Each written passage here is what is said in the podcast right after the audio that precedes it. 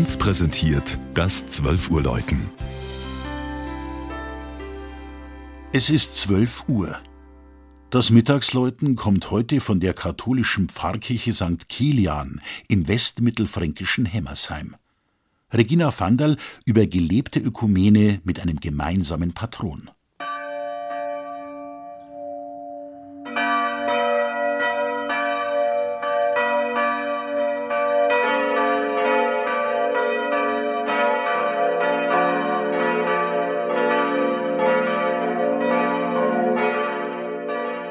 Das ist schon selten, dass in einem Dorf zwei Kirchen stehen, die eine katholisch, die andere evangelisch und beide dem heiligen Kilian geweiht.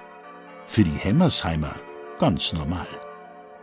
Die barocke katholische Pfarrkirche mit dem Zwiebelturm prägt das typisch fränkische Straßendorf mit den schönen Wohn- und Gasthäusern. Sie wurde 1767 gebaut für diejenigen Hemmersheimer, die sich nicht dem evangelischen Glauben angeschlossen hatten. Die eigentliche und heute evangelische Pfarrkirche mit ihrem mittelalterlichen Fundament steht außerhalb des Ortes. Bis zum barocken Neubau wurde sie als sogenannte Simultankirche über 100 Jahre lang von beiden Konfessionen genutzt. Die gleichlautenden Patrozinien St. Kilian überliefern die früher einmal für beide Kirchen religiösen Bindungen an Würzburg. Wenn sich die beiden Konfessionen in der Vergangenheit nicht immer grün waren, seit etwa 20 Jahren versuchen die Hemmersheimer Ökumene zu leben. So feiern beide Kirchengemeinden zusammen ihr Pfarrfest, den Gottesdienst an Johanni und begehen gemeinsam einen Hagelfeiertag mit Bittgang.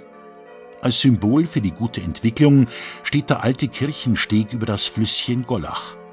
Im übertragenen Sinne bildet er die Brücke, die die Schwestergemeinden verbindet. In diesem Jahr jährt sich die Weihe der katholischen Kilianskirche zum 250. Mal. Ein Jubiläum, das man gleich mit dem Reformationsgedenken verbunden und zum Beispiel auch gemeinsam einen Spielfilm über Luther angeschaut hat.